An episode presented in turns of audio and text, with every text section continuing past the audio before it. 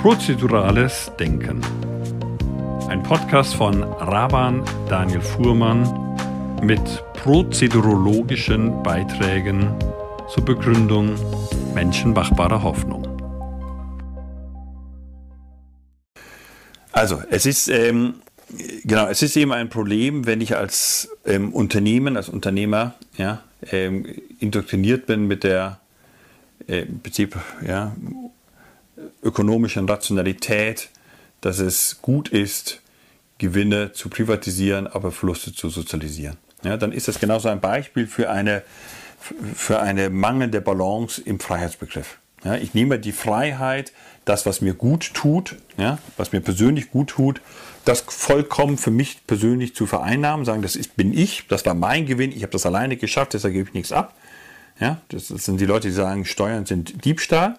Ja, ähm, aber dann, wenn es mir schlecht geht, ja, dann, wenn ich eben mich verzockt habe, ja, wie 2008, 2009, ja, dann erwarte ich vom Staat, dass er mich rettet.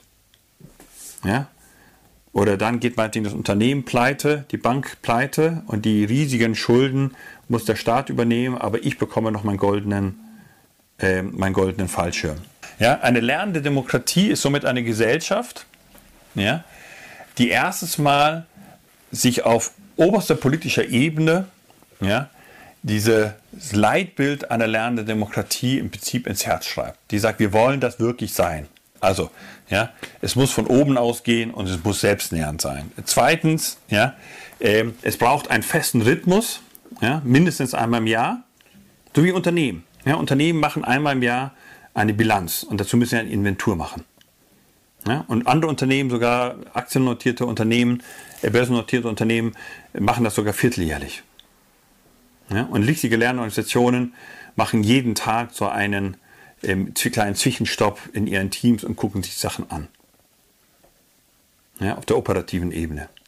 Ja, also, was würde das bedeuten, wenn wirklich man auf der gesamten politischen, administrativen Ebene, das heißt in der Verwaltung, in allen Ämtern, im Parlament, in Parteien, aber eben auch ja, in Beteiligungsprozessen, in Nachbarschaften so eine Kultur hätte, innezuhalten, sich das anzuschauen. Und der entscheidende Punkt ist, die Frage ist nicht in erster Linie nur, was haben wir gemacht und was wollen wir jetzt anders machen oder besser machen, sondern ganz wichtig, eine lernende Organisation stellt sich in erster Linie die Frage auch, und wie? Wie wollen wir es besser machen? Wie wollen wir quasi lernen zu lernen? Wie wollen wir lernen, gemeinsam immer wieder schnell zu erkennen, wo Sachen nicht richtig laufen, ja, wo jemand auch meinetwegen nicht angemessen behandelt wird, wo wir nicht achtsam sind, wo wir nicht nachhaltig sind. Wie wollen wir lernen, sowas schnell zu erkennen, angemessen zu reagieren und die Sachen auch wirklich dann umgesetzt zu bekommen? Ja, das Wie lernen, ja, das ist das Merkmal des prozeduralen Lernens. Nicht das Was lernen in erster Linie, sondern auch das Wie lernen. Weil nur wenn ich auf der Wie-Ebene lerne, werde ich lernend. Ja, dann wird es nämlich selbstnährend, weil die Idee wäre auch immer, sich zu fragen, und wie können wir das so machen, dass es im Prinzip Spaß macht, dass wir, uns, dass wir das gerne machen, dass sich das selbst ernährt. Ja? So, und dazu braucht es eben ja, eine mandatierte ähm, Lernkümmererstelle. Ja, es braucht eine Stelle, die kontinuierlich laufend ja, ähm, sich darum kümmert.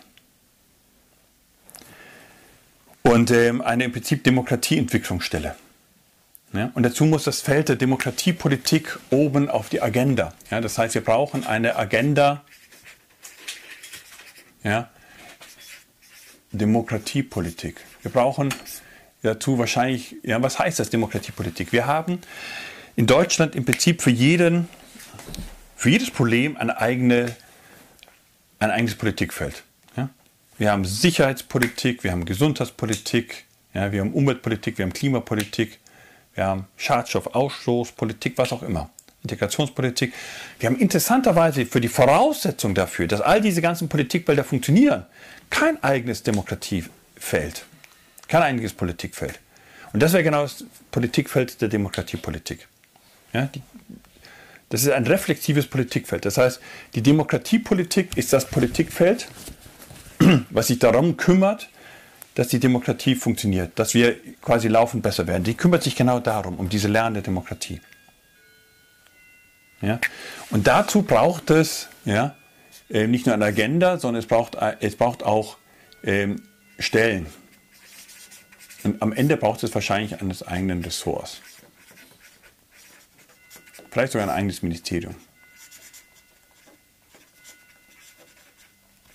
So, wobei ich, ganz kurz, ganz wichtig, ich bin der Meinung, dass die Demokratiepolitik nicht an der Exekutive, sondern an der Legislative angedockt sein sollte. Aber noch besser als eigenständige. Und das, damit will ich diesen äh, Schritt hier ähm, quasi schließen, weil ich muss jetzt nicht hier auf, alle, auf alles hier eingehen. Also, was wir brauchen, wir müssen im Prinzip die klassische Gewaltenteilung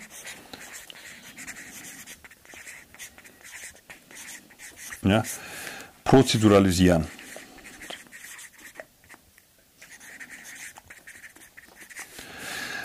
Die klassische Gewaltenteilung. Ja? Ähm, so, jetzt muss ich mal kurz sehen, wo die Grafik ist. Ich kann das natürlich auswendig, aber ich habe den vorhin so schön ausgedacht. Ne? Die klassische Gewaltenteilung ähm, sagt dir, wir brauchen ein Machtgleichgewicht zwischen Exekutive, ja, Legislative und Judikative. Ja, das ist das klassische Bild von Gewaltenteilung. Ja? Checks and Balances. Ja? Montesquieu hat diese Idee Ende des Mitte des 18, Mitte, Ende des 18. Jahrhunderts entwickelt. Ja, so. Das war eine Zeit des Absolutismus. Das war eine Zeit, wo er sich gefragt hat, wie können wir diese absolute Macht der Exekutive, der, der Punkt war ja im absolutistischen Herrscher, war ja alles in einer Person. Ja? Im Prinzip, es gab ja kein wirkliches Parlament, ja, und er konnte natürlich auch jedes Gericht mehr oder weniger überstimmen.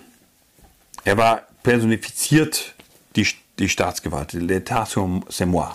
Ja, so. Und Montesquieu arbeitet daraus ja, und sagt, nein, wir müssen das teilen, wir müssen das auf verschiedene Instanzen verteilen, die sich untereinander kontrollieren. Es ist ein statisches Modell, das ist ganz wichtig. Es ist ein Machtgleichgewicht, was verhindern soll, dass eine von diesen drei zu mächtig wird. Ja, wenn die Exekutive zu stark wird, grätscht die Legislative rein. Ja, wenn die Legislative ähm, quasi missbaut oder die Exekutive etwas quasi die Macht zu sehr missbraucht, kommt die Judikative und sagt, Moment mal, so geht's nicht. Ja? Wir haben hier Gesetze und die müssen eingehalten werden. Wir haben eine Verfassung, ja, und die muss eingehalten werden.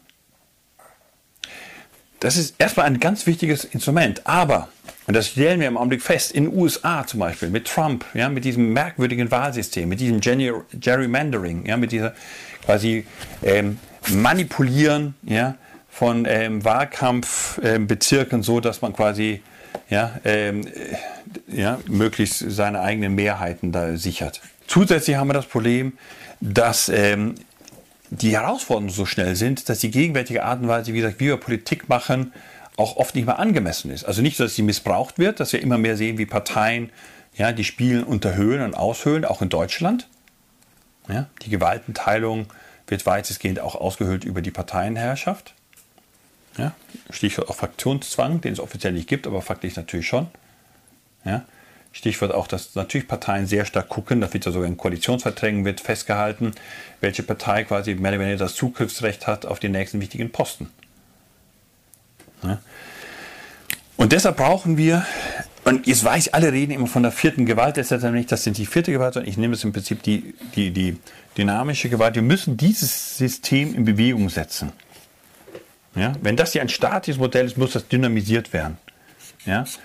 Und dynamisiert werden mit einer neuen äh, Staatsgewalt.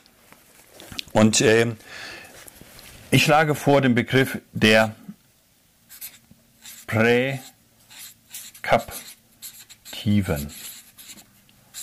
Ja? Präzeptor. Ja? Das ist die Lehrende, das ist diejenige, die quasi Lernprozesse gestaltet. Ja? Die Lernkümmerin. Ja, das ist ganz wichtig.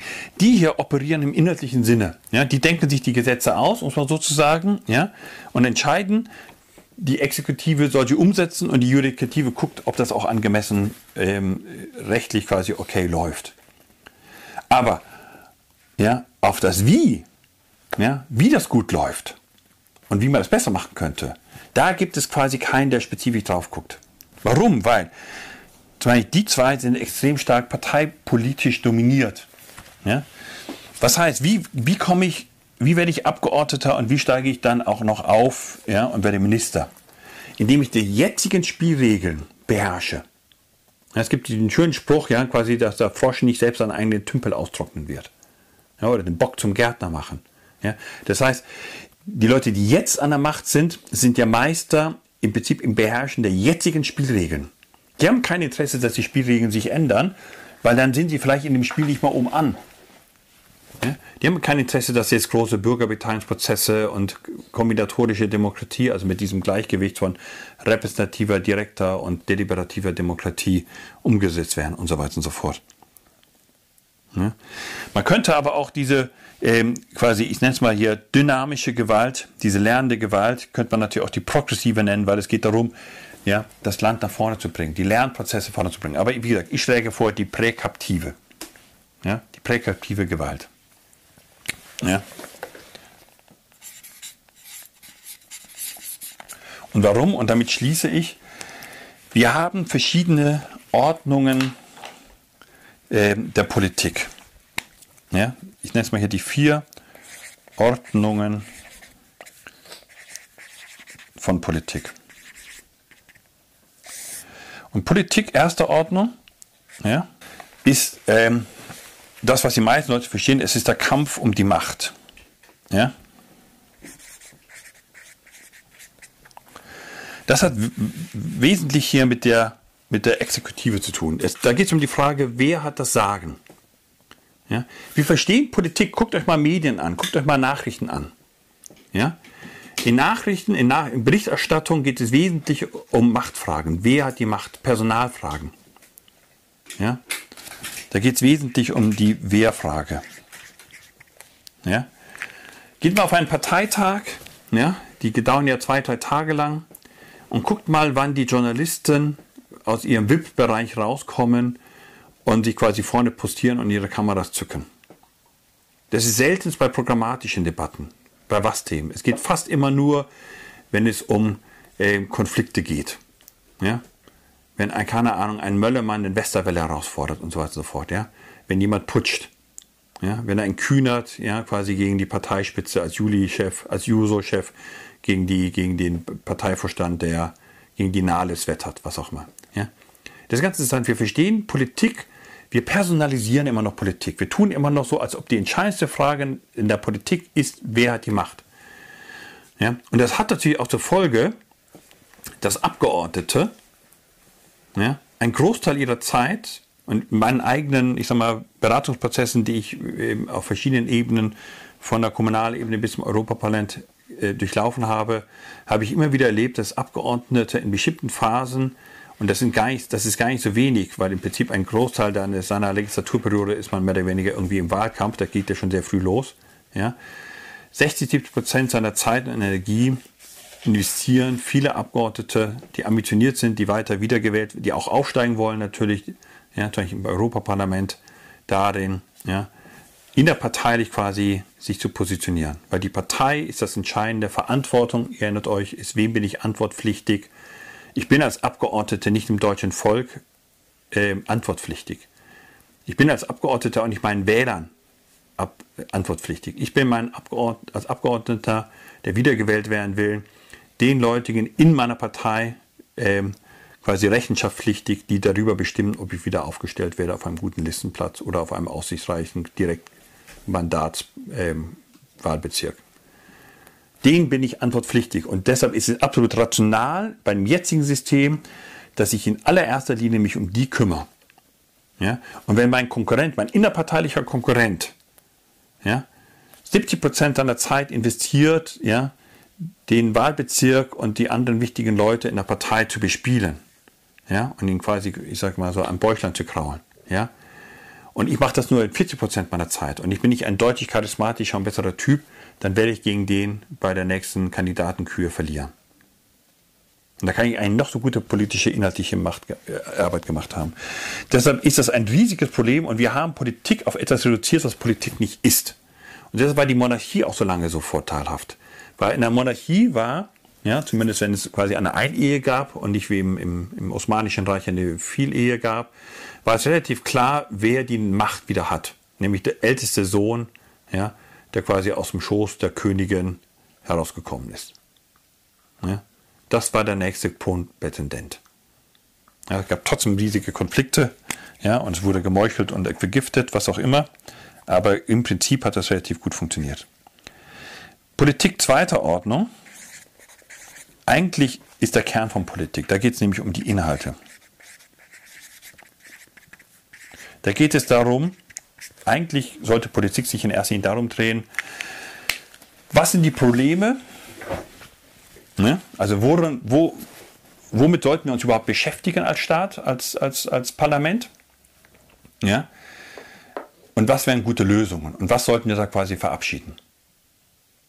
Ja, und da gibt es natürlich ganz unterschiedliche. Die eine Partei links sagt, wir müssen uns viel mehr über soziale Themen kümmern. Die andere sagen, nee, dann ist viel zu teuer. Wir sollten uns mehr über Wirtschaftsthemen kümmern, was auch immer. Also das heißt, jede Partei hat so ein bisschen ihre, ihre, ihre, ihre Lieblingsthemen, die sie ganz oben auf der Agenda sieht. Ja? Äh, und natürlich haben die auch nochmal ganz unterschiedliche Vorstellungen, was eine gute Lösung ist. Aber das ist vollkommen legitim. Genauso muss Politik laufen. Ja? Deshalb ist ja auch äh, zu häufige äh, ja, Wahlen auch ein Problem. Deshalb sagt man ja oft auch, wir sollten Wahlperioden verlängern. Beim Bürgermeister ist es ja sogar sieben, acht Jahre. Ja? Ähm, vier Jahre gilt das schon fast so als relativ kurz, weil man im Prinzip das erste Jahr nach der Wahl braucht, um überhaupt ins Geschäft zu kommen und die anderthalb Jahre von der nächsten Wahl ist man quasi schon wieder im Wahlkampf, in dem Positionieren. Ja? Das heißt, man hat ungefähr ein Jahr, anderthalb Jahre, wo man eigentlich wirklich, ich sag mal, effektiv arbeiten kann. Ja? Die wirklich die großen Reformen wagen kann. Ja? So, und die dritte Ebene von Politik ist die Frage, ups, ist die Frage nach den Spielregeln, Verfassung.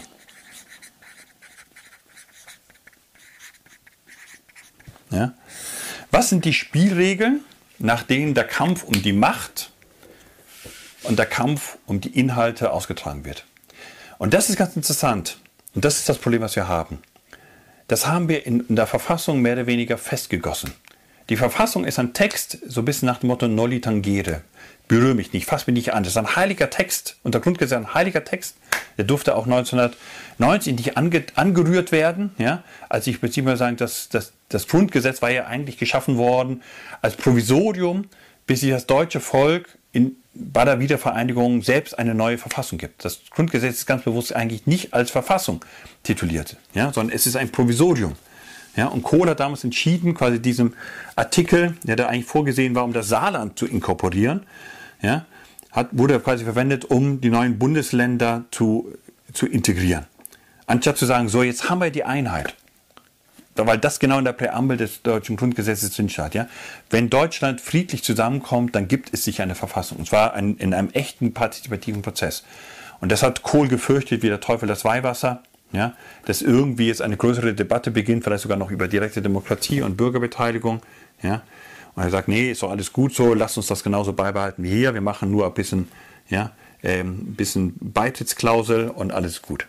Ja? Und das ist ein Problem, bis heute haben wir das. Wir haben im Prinzip mal sagen, den, ähm, der DDR, den Leuten, die damals auf die Straße gegangen ist, ihre friedliche Revolution geklaut. Auch begrifflich, wir nennen das eine Wende. Ja? Kohl hat sich durchgesetzt mit der Wende. Dabei gab es schon eine Wende, die er quasi mitverursacht hatte, nämlich die, die Bonner Wende. Das war 1982, als die FDP damals gewechselt ist, ja, von der SPD zur CDU. Das war die Wende. Ja.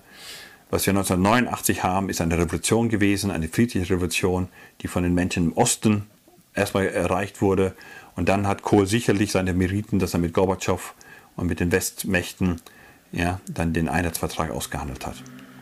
Ja. Das ist ihm hoch anzurechnen. Aber die Revolution hat er nicht, die Voraussetzungen dafür hat er nicht geschaffen. Das waren die Menschen im, im Osten, die auf die Straße gegangen sind. Und die hätten es verdient gehabt, dass man auf Augenhöhe gesagt hätte, so und jetzt danke, ihr habt die Einheit möglich gemacht, friedlich, es ist kein einziges Blut verlossen, hätte keiner gedacht. Ja? Und jetzt geben wir uns quasi einen neuen Text. Und ich würde die These aufstellen, jede Verfassung sollte regelmäßig überholt werden. Man bräuchte regelmäßig, und damit sind wir bei der Politik vierter Ordnung, ja, Und das ist das, was wir unter prozedurale Politik meinen. Und prozedurale Politik heißt, ich gucke mir regelmäßig an, wie das Wie ja, ähm, verbessert werden kann. So, und das lässt sich theoretisch, ich sag mal hier, hoch n immer weiter denken. Ja, ich hänge das jetzt hier hin. Ja, so, jetzt ist es vollständig. Also, ja. Politik erster Ordnung ist weitestgehend diese Frage, ja, wer hat die Macht? Ja?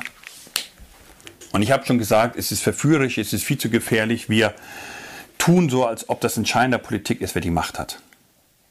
So, damit pflegen wir im Prinzip nur Narzissmus. Ja? Wir sehen das bei, bei ganz deutlich in den USA. Ja? Die Schweizer zum Beispiel haben ganz bewusst gesagt, wir wollen ja, diesen ganzen Narzissmus in der Politik möglichst gering haben. Ja? Wir haben ein Parlament, das ist ein ganzes Milizparlament, das heißt, die Abgeordneten ja, bekommen keinen Dienstwagen, sie bekommen keine große ähm, Diäten. Ja? Es ist im Prinzip ein, ein Feierabendparlament. Ja, sie bekommen schon eine ordentliche Aufwandsentschädigung, aber ganz bewusst keine, Berufssold keine Berufssoldaten, keine Berufspolitiker. Ja? Und ja, wer kennt den Schweizer Präsidenten? Wer kennt den Schweizer Kanzler? Ja? Also die haben eine Regierung aus sieben Köpfen ja, und jeder von denen ist ein Jahr ungefähr, ja, ähm, spielt er den Bundespräsidenten. Ja? Das ist ein kollegiales Gremium und immer einer vertritt quasi das Land da außen. Man hat ganz bewusst gesagt, wir wollen den Ort der Macht möglichst unattraktiv machen für geldgeile Leute, für machtgeile Leute und für geltungsgeile Leute. Ja, und wenn ich wie in den USA einen Präsidentenposten habe, der eigentlich wie ein Imperator gehuldigt wird. Ja, der amerikanische Präsident wird von der Bevölkerung wie ein, wie ein, wie ein Kaiser auf Zeit gehuldigt, hofiert. Ja, dann ziehe ich narzisstische Persönlichkeiten an. Das ist so ähnlich wie wenn ich im Bankenbereich ja, ähm, aber Millionen an Boni verdienen kann, ziehe ich geldgeile Bubis an. Ja? Die quasi zocken werden mit irgendwelchem Geld und Leute betrügen und hinters Licht führen werden, ja? bloß um ihren, ihr, ihre Millionen Boni einzustreichen. Ja?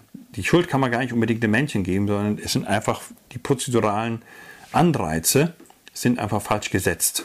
Und ich züchte damit ja, vielleicht narzisstische Persönlichkeiten oder geldgeile Persönlichkeiten heran.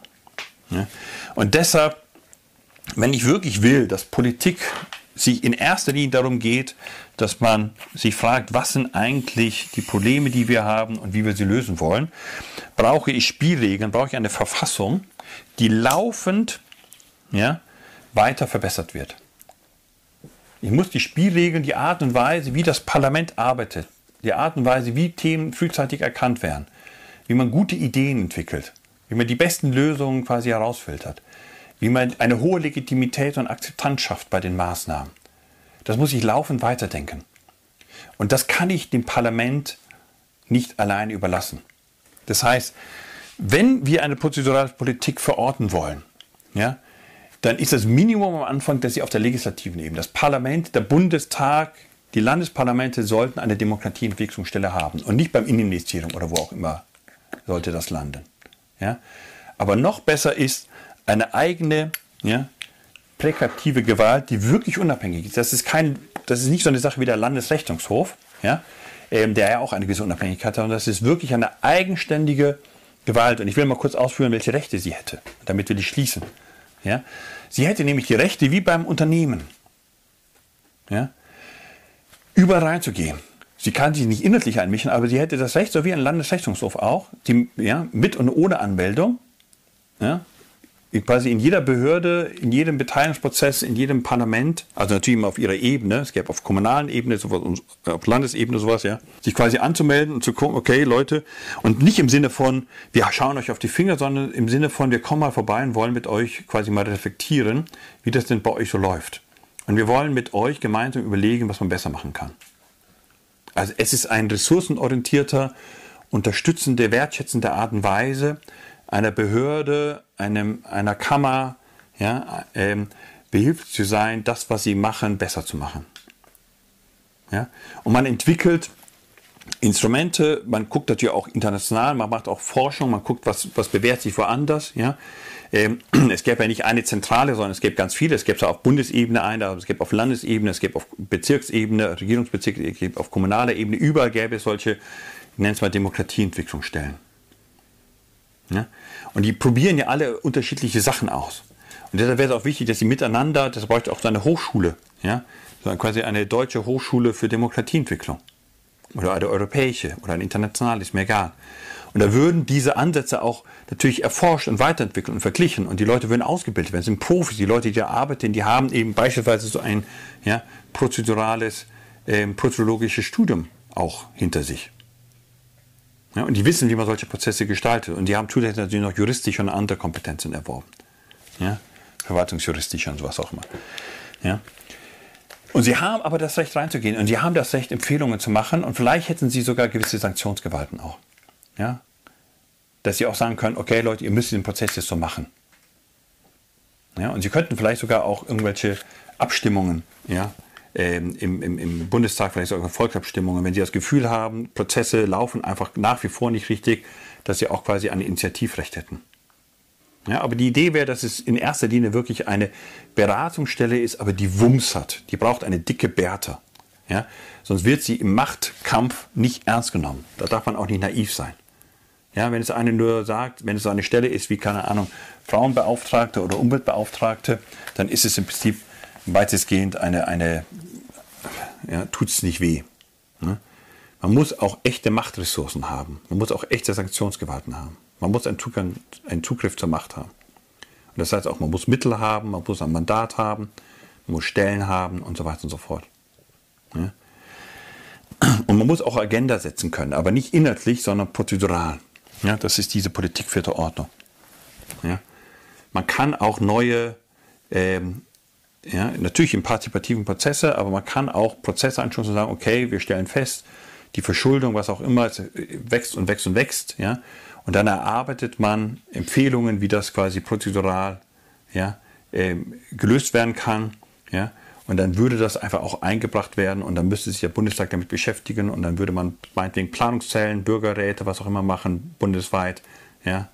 Ähm, und die Ergebnisse würden dann ähm, konkurrierend zur Abstimmung gestellt werden. Ja? Der Bundesrat würde sein Modell vorstellen. Ja? Die Ergebnisse der Planungszelle würden vorgestellt, ja, meinetwegen noch ergänzt um Kommentare von dieser Demokratieentwicklungsstelle.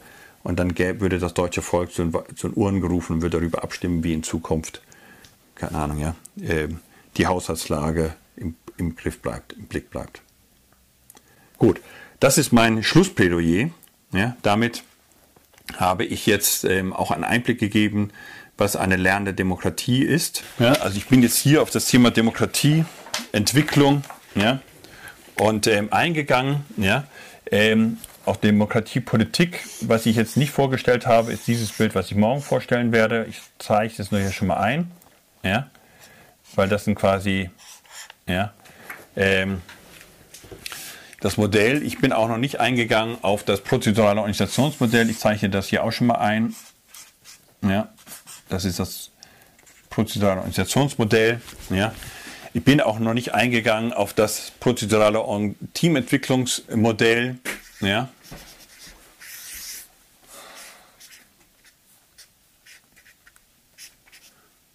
Ja.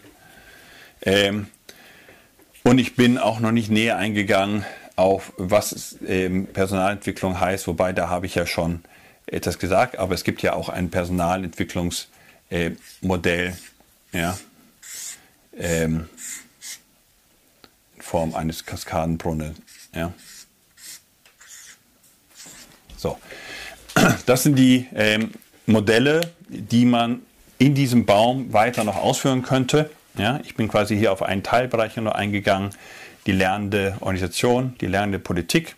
Ja, ähm, aber ihr seht, in all diesen Bereichen gibt es auch schon Ansätze. Ja, und wie gesagt, also das ganze Thema Demokratieentwicklung, da geht es natürlich auch um die Frage, wie sie Wirtschaft weiterentwickeln kann und so weiter und so fort. Also hier haben wir überall riesige, hier geht es um das Thema der äh, Unternehmensentwicklung, demokratisches Unternehmertum Unternehmen in Selbstverantwortung, ja, Gemeinwohlökonomie. Also ja, äh, wir haben einfach ähm, und das ist die Botschaft, damit wir schließen, die gute Botschaft ist, wir haben in der Zwischenzeit nicht einen Mangel, sondern fast schon einen Überfluss an Lösungen für die Zukunft. Die Innovationen, die wir brauchen für die Zukunft, sind da. Oder besser gesagt, die Inventionen sind da.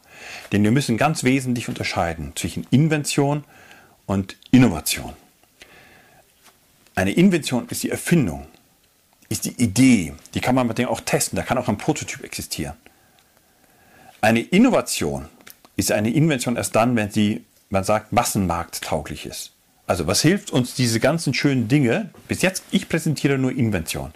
Ich präsentiere im Prinzip nur ja, Modelle, Ideen, Prototypen, viele von denen auch entwickelt. Viele sind ja aus der Praxis entstanden und angewandt worden schon. Aber es sind immer nur kleine Prototypen.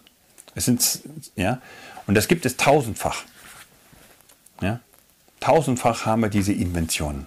Wir haben diese Erfinder, wir haben diese Leute, die ja, sich Gedanken machen, wie man eine ganze Fülle von Problemen besser lösen kann. Sie entwickeln Prozeduren, sie entwickeln Prothesen.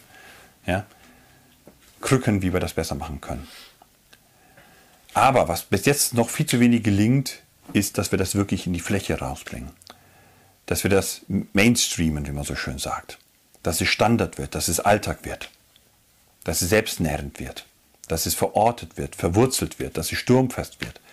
Das ist nicht einfach wie in vielen Kommunen, wo man eine tolle Beteiligungskultur einführt ja, oder Struktur einführt und dann wird der OB ja, abgewählt oder er tritt zurück oder geht ja, aus Altersgründen und dann kommt der Neue und dann wird das Ganze wieder abgeschafft. Es ist noch nicht verwurzelt, es ist noch nicht sturmfest. Ja. Wir müssen es schaffen, diese prozeduralen Neuerungen ja, wirklich als robuste, als nachhaltige, ja, als resiliente Innovationen zu verwurzeln. Das Ziel ist, eine Demokratie zu haben, ja, äh, die, äh, die fit und ähm, vital ist, die agil und lernend ist. Ja? Also das passt ja auch zu einem lebendigen Baum. Ja? Ein guter, gesunder Baum. Und wir wissen, das Wertvollste in einem Wald ist der Boden. Ja? Der Boden ist voller Mikroorganismen, da sind Pilze drin, alles. Und da kommt die Kraft her, die ein Baum braucht. Da ist das Wasser, ja, was ihm Kraft gibt. Und das, die große Frage, die wir uns stellen, wie können wir die ja, Resilienz, ja, wie können wir die Resilienz erhöhen? Ja, wie können wir die Widerstandskraft, wie können wir die Fähigkeit unserer Demokratie erhöhen, unser Gemeinwesen erhöhen, auf Probleme schnell zu reagieren. Ja, das ist ein, das nicht quasi aus dem Lat, dass man nicht aus den Latschen kippt. Ja, so, es wird immer Extreme geben, es wird immer Katastrophen geben. Ja, das ist so wie im, ein Baum. Ja, es gibt immer trockene Jahre, es gibt Stürme, es gibt Hagel, es gibt Borkenkäferbefall. Aber wenn ein Baum gesund ist, wenn er vital und stark, wenn er resilient ist, dann kommt er damit klar. Nur wenn er geschwächt ist, ja, dann können vielleicht die Borkenkäfer, dann können irgendwelche rechten ja, oder extremistischen, ja, linken, wie auch immer, ein Gemeinwesen gefährden. Ja. Und dazu braucht es ähm, Resistenz. Ja. Ähm, es braucht auch so ein bisschen einen Widerstandsgeist. Deshalb braucht es auch sowas wie Renitenz. Ja. Ähm, man könnte auch sagen, so eine Art Trotz. Ja äh, eine gewisse Behäbigkeit auch. Ja? Und es braucht am Ende Redundanz. Ja? Ein gesundes, stabiles, ja, so wie ein in der Natur. In der Natur haben wir sehr viel Redundanz. Man baut ein, ein, die Natur hat ein Übermaß an Blättern, ein Übermaß an Ästen, ein Übermaß an Holz, ein Übermaß an Früchten. Ja? Ein Baum produziert nicht nur so viele Früchte, wie er gerade braucht, um sie fortzupflanzen, sondern ja, in einem guten, gesunden Jahr ja, produziert er Früchte noch und noch so viel, dass Tiere und Menschen sich davon ernähren können. Ja? Und das ist auch wichtig. Eine Demokratie muss auch ein bisschen wuchern. Ja? Sie muss großzügig sein. Ja? Eine Demokratie darf ruhig auch widerständig sein. Auch, es ist auch wichtig, dass es auch eine Kultur gibt, dass wir sehen das anders, wir wollen das anders. Ja? Und sie darf nicht gemainstreamt sein. Ja? Und dann haben wir eine vitale, eine agile, eine lernende Gesellschaft.